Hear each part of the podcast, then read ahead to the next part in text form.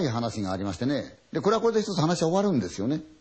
ところがこれが何年かという月日が経って、いや、実はこの話そうじゃない。本当はこうだったんだよってことがあるんですよね。これ怖いんですよ。不思議ですよね。話に尾ひれがついたんではなくて全く違う解釈ができてしまうことがあるんですね。というのはこの話、私が一番最初に聞いたのはもう20代の半ばでしたね。えー、当時はというと、要するにテレビもまだ撮影に行く時はこのフィルムの方でしたよ。その時そのカメラさんがお話してくれたんですがね、私実はこれすごく印象に残ってることなんですよ。だいぶ前の話なんですが、この山ありますよね、北アルプスなんですけども、すごい登り方の難しい方法があるんですね。ザイルでもって自分の体を固定するんですよね。要するに、もうほとんどこう人間が立てないようなところをザイルでもって自分の体を固定して休んだり、そこでもってうまく寝袋に入って寝たりとかする。それでだんだんだんだん山を登っていく。専門家ではないんで私よくわからないんですが、ビバークというんだそうですけれどもね、そういうことがあった。ところが、ある時に、その岩場からザイルがスーッと下がってね、一番下に寝袋がぶら下がってる。ミノムシのような状態なんですが、どうもおかしい。地元の方から連絡が入ったんですよね。あの登山者はもう死んでるんじゃないだろうか。3日経っても全く同じ状態でもってぶら下がってるぞという連絡が入ったんですよね。早速調べていってみた。天候が非常によろしくないわけで、はっきり見えないけれども吹雪く中、確かに岩場にザイルがブルーンと下がって、その下にミノムシのように寝袋がある。で、こちらの拡声器でもって、おーい、聞こえるかもし聞こえてるんだったら、何らかの反応を示してくれ。手を振るでもいい。頭を振るでもいいから見せてくれって言うんですが、反応がない。全くない。生きてるものか死んでるものかわからない。ただ、そこの場所へ行くには非常に難しいんですね。これ相当の技を要するもんですからね。で、結果的には、もしその人間が死んでいるならば、これを、乱暴な話ですね。これ当時実際にあったんですがね、ザイルを銃で撃ち落とすんですよ。と、そのまま寝袋がドーンと地べた落ちるわけですよね、下へ。で、これを回収しようという話だった。お父さんとお母さん呼ばれたんですよね。これ、ニュース映画出ましたよ。非常にこう悲しく辛い話なんですが、ご両親は決断しましてね、せがれは死んでるに違いないということなんですね。お父さんはっていうと、その時のニュース、遠いこのね、白いもやに包まれた岩肌をね、じーっと見てるんですよね。自分の息子が挑戦したその岩をじーっと見てるんですよ。悲しそうにじーっと見てましたよ。お母さんはただ泣くばかりでしたよね。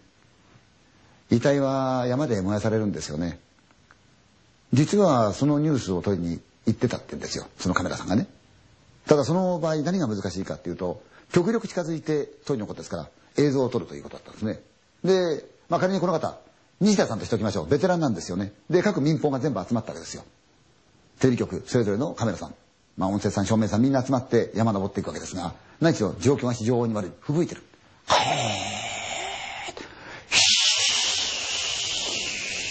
吹雪いてる。前がよく見えない。そこを隊列を組んで、いいか離れなよと。一歩でも離れたらどうなるかわからない。前が見えないから、みんな絶対離れんなって言うんで、体をくっつけてみんなでって歩いてた。さっ、さっ、さっ、さっ、さっ、さっ、さっ、さっ、山道ですよ。険しい中を追いかけた。相当の体力消耗しますよね。で、彼らが行くところはどういうところかっていうと、これ山小屋ではないんですよね。道具をやってた方がいいのかな。普段使われてないんですよ。一応それがあるんで、そこ目立ってたわけですよ。さっ、さっ、さっ、さっ。おーい、気をつけろいいかもうすぐだ頑張れよ凄まじい勢いでもって、吹かれながら必死ですよね。やがて着いた。本当に小さな粗末な小屋なんですよね。で、まあ一応ドームがありますから修繕をする。あっちこっちはパタンパタンパタンパタン、カタカタカタカタン、カタカタカタカタン、ピシーピシー風でもって建物がうなりを出した。何しろガタガタの状態ですよね。一応修繕も済んだ。で、西田さんが、いいか、明日は早くなるし、こういう状況だから、みんな体力をずっと消耗してるだろうから、一息ついた以上休もうと。何しろみんな寝てくれと言った。一応火を焚いて暖を取ってでか、じゃあみんな寝ろよ、はい。みんな寝袋入ったわけですよね。そうってばってと風が、バ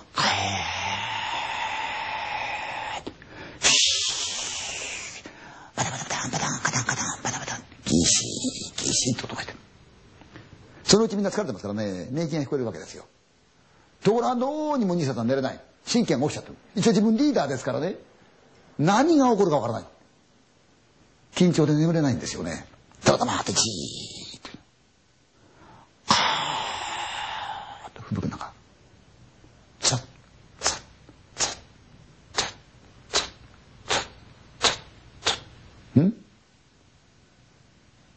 雪の中を誰かが歩いてくる足音がする。もう誰か来ると。と思ったら目の前で若手が起きて、兄さん、誰か来ますね。なんだもう起きちゃったのかって。ええ。誰か来ますよね。あ、お前聞こえたか？ええ。そうだな。真っ暗でもってこういう状況じゃまずいからみんなでもって声出して呼んでやろうか。お前ちょっと呼べ。はい。で、二人でもって、おーい、こっちだ間違えるなおーい、大丈夫か言ったんで他の人間起きちゃった。何ですかって言えりゃ、ほら、みんなも聞いてみた。確かに音がしてる。さっ、さっ、さっ、さっ、さっ。おーい、こっちだみんなで呼んだわけですね。さっ、さっ、さっ、さっ、さっ。来た。建物の裏から回ってくる。さっ、さっ、さっ、さっ。回り込んで小屋の入り口。バサッ、バサッ、バサッ。雪を払う音がする。おいってれ分かってはい言って、ガタンガタンガタンと開けると、うわー凄まじい勢いで吹雪が入ってきた。うわー雪混じりですから、ブワーって真っ白ですよ。大丈夫ですか大丈夫ですか？あの、すいません、大丈夫ですか？あれ？新田さん、いませんよ。そんなわけないだろう。いや、いないんですよ。すいません、どこにいんですか？すいません、いないよ。そういううちにも吹雪がどんどんどんどん入って、火がもうファーファッと消えそうになっちゃって。いいか閉めろ。カタンっておかしいなおい。確かに今あれ足音聞いたろ。えみんな聞いてるわけですよ。ところがいない誰も。気のせいかなと。まあいいや。悪かった。みんなでは寝てくれよと。明日早いし。悪かったな。はい。でみんなまた寝袋に戻った。でもどうしても兄さんが寝れないもんだからまた黙ってじーっとして。そうでばってると風の音がする。パタンパタンパタンパタン。ギシギシと。小屋入れて。るどのぐらい経ったか知らないけれども、突然、さっ、さっ、さっ、すぐ近くで音がして、え？なんでいたじゃないか。小屋の外いたじゃないか。え？で、若手が、西田さん、いますよ。あ、なんかもう起きてたのかって、いますよね。あ、そうだな。さっ、さっ、さっ、さっ、さっ、歩いて、入り口までやってきた。さっ、おい、開けてやる。はい。ガタガタって、ガッタンパンって、という感じに、ズワーって、うわー大丈夫ですか？あの、もしもし。どこにいるんです？大丈夫ですか？西田さん。いないんですけどね。いないわけないだろ、今音聞いたろ。え、そのうちみんな起きてた。どうしたんですか？って言うよ。今来たんだよ。おかしいなおい。言ったら誰も来ない。また戸を閉めた。じゃあみんな本当寝よう。で、みんな眠りついた。西田さんも眠りついたわけですよ。疲れがありますからね。すっかりいい気持ちに寝てしまったんですね。ふっと目が開いた。朝へ。無線が入ってきた。いよいよ今日、そのライフルでもって材料を撃ち落とす。決行するという合図なんですね。おっしゃみんな準備早い。いいが。状況が悪ければ我々は2、3日子供ってまた待機することになるかもしれないけど、まず今日は決行するということだからみんな行くぞと。ただ、外の状況あんまり良くないから、気をつけてな。はい、わかりました。で、みんな準備ついた。と、若手の方がトットットットって言った瞬間、あれ？新田さん、これ、ちょっと見てくださいよって、なんで、足跡なんですけどね。見ると、入り口に足跡がずっと続いてる。それも、小屋に向かってきたんではなくて、小屋から向こうに向かったの。やっぱり昨日来てたんだよ。でもおかしいな。なんで小屋に入んなかったんだろう小屋を背にして向こうへ向かってる。みんな悪いけど行く前にな、これ小屋の周り見てくれないかと。で、今これ、一緒にこいつと、俺ちょっと見てくるわ。で、若手と二人西田さん見に行ったわけですよね。足跡ずっとつけていく。いいか気をつけろ。危ないからな。もやってすごいんですよね。山のもやは。手をこう出した瞬間に手先の先が見えないって言うんですね。それほど前が見えない。西田さん、前を行く青年の、そのベルトをグッと押さえてね。行くぞ行くぞ歩いた。じさん、ずっと続いてますね。ああ、つったらな。いいか、気をつけろ。ええー、どこへ行ったんですかね？さあな。いいか、山気をつけろよ。危ないからな。言ってるうちに、うわーっと、うわっと、カッと押さえた。うー、びっくりだだから言ったろ、お前。気をつけろって。大丈夫か？もやがスーッと降りた瞬間に断崖ですよ。うわー、似たな俺こんなとこいたんだって。え、人間って面白いですよね。そういう時って、うわー、怖いってもう一回見るんですよね、なぜか。うー、断崖なんですよ。でも、足跡ずっと続いてるんですよ。うーって見ながら。西田さん。あれ見てくださいよ、西田さん。ほら、あれ。見ると、断崖の真下ですよね。岩場の大きな三つある。みんな中こうえぐれてんだそうですよね。その一つ。中に、赤と黄色の上着ですよね。やっけってんですか？それが見える。人が落ちてる。おい落ちてんじゃないかこいつ。そうか、歩いてきて、暗くて見えなくて怒ったんだよと。おーい、大丈夫か？おーい返答がない。どう考えてるも生きてるとは思えない。これ無理だろうな。おい、すぐに無線でもって下、連絡取って救隊呼べよ。はい、わかた。チャーって無線で。あ、すいません。えー、こちらですね。はい、撮影隊なんですけども。あの、至急救隊お願いしたいんですが。いけます。別のです。別の救助がいしたいんですが。はい。実はですね、今、あの、怪我人か遺体かわかりませんけれども、発見したんですが、はい。ええ、発見したんですけども、指揮お願いします。来たからは、それはいけない。他に救助がないからいけない。言うんですが、これは。いや、でもね、今発見したんですよ。お願いしますよ。で、あの、すいません。これどこの局の人間でしょうかね。夜中にですね、来た人なんですけども、落っこっちゃったんですよ。赤と黄色のですね、って言うとしたから、チャーッ夜中に行った人間はいない。ましてや局の人間というのは全て、紺か黒かグレーに決まってる。そんな赤と黄色着たやつはいない。言われりゃそうなんですよね。何しろ、あるからということで、どう下のからチャーッと無線が入ってきて、分かったと。何しろ、こっちは結婚するからそっちをまた行ってくれと。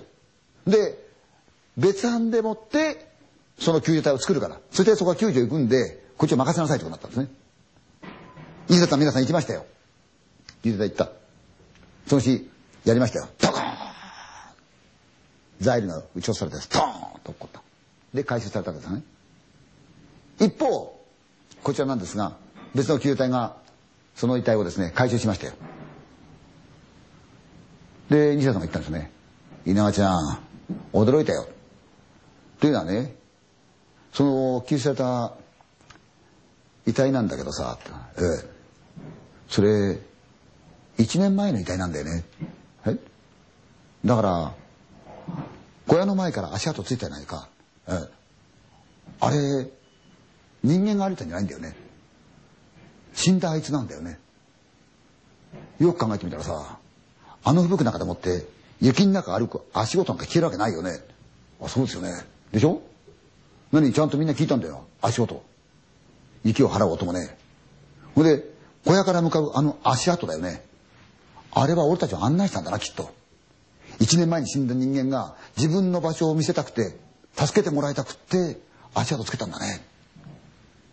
稲ちゃん、幽霊ってそんなことするんだね。言ったんですよ。ああ、なるほどね。そんな話を聞いて、月が経ったんですよね。私、毎年、階段のツアーをやるんですがね、なぜか、その日、テレビ局からいつも車で帰るんですが、歩いてたんです、駅に向かってそ。しばらくぶりに会ったんですよ、その西田さんと。ああ、どうもしばらくって西田さんが、ああ、どうも純太元気で変わんないね、なんて、ええ、言いながら、ふっと思い出したんで、西田さん、例の話、あれ、まだ覚えてますよ、って。えほらほら、例のビバークのって言ったら、西田さんが、あ、純ちゃんね、あれ違うんだよ。あの話違うんだよ。何が違うんですっていやいや、あれ違うんだよ。聞いてみると、西田さんのところへね、連絡があったんですよ。それは、このザイルにぶら下がって、ミノムシのようにね、ブランブランしてたその青年、その亡くなった青年の友人たちなんですね。その彼たちから連絡があって、お父さんもお母さんも気持ちが落ち着いた。で、我々も彼のね、その魂を気持ちよく送ってあげたいから、みんなで集まって懐かしい話をしようじゃないかということになったんだけれども、確かあの時あなたは、その映像を撮ってらっしゃった。回収する映像を撮ってらっしゃったんで、これもご縁ですから、よろしかったら顔を出していただけないかという連絡があったんですよ。考えてみればね、局のカメラマンですから、いろんな映像を撮ってますから別にそんな付き合いはないんですけども、はってな、なんで呼ぶんだろうなと思って妙にこの好奇心が湧いたんですね。で、行ってみたんですよ。行きましたお父さんお母さんいらっしゃって、その説はどう思って挨拶しました。と、亡くなったその青年は非常に几帳面な方でもって日誌をつけてる。ああ、明るいこういう人だったんだね。やってた。で、他にも彼は写真を撮ってるんですね。自分で撮ってるんですよね。自動シャッターで。で、実は西谷さん、こういう写真撮ってるんですよ、彼は。はあ、見せてもらった。一人でもって山を拝見ニコッと笑ってる写真。何人かで撮ってる写真。楽しそうな笑顔がこうずっと写ってるんですが、その中で3枚ばかりヒュッと抜いてね、向こうの方が西田さん。これ団体の写真なんですよね。でこれとこれ見ると10人ばかりの人間が山小屋背景にこう笑って撮ってる写真なんですよ。1枚2枚はそうじゃないんですね。3枚目を出して「西田さんこの写真なんですけどね、ええ、これちょっと見てもらえませんか?」本人ここなんですよ。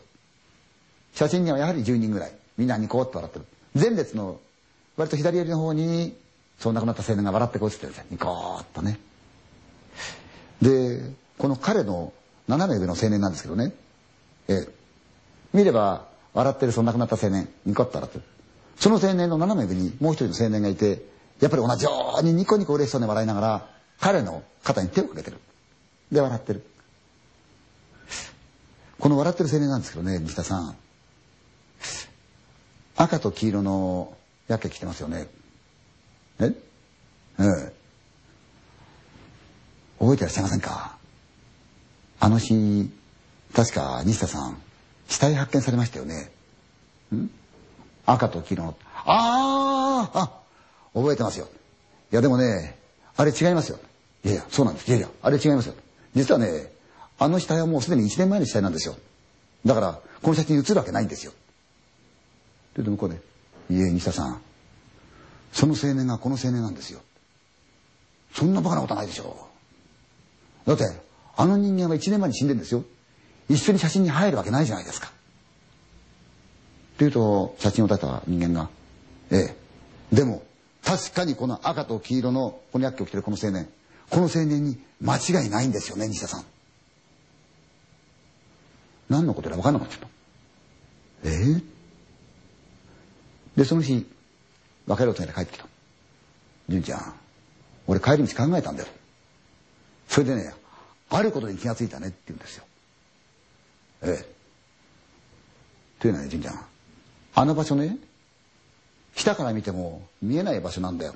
あの赤と黄色の薬器の人間は下から見てもわからない。あの岩場のてっぺんへ行って下を眺めて初めてあそこにいるってことがわかるんだよね。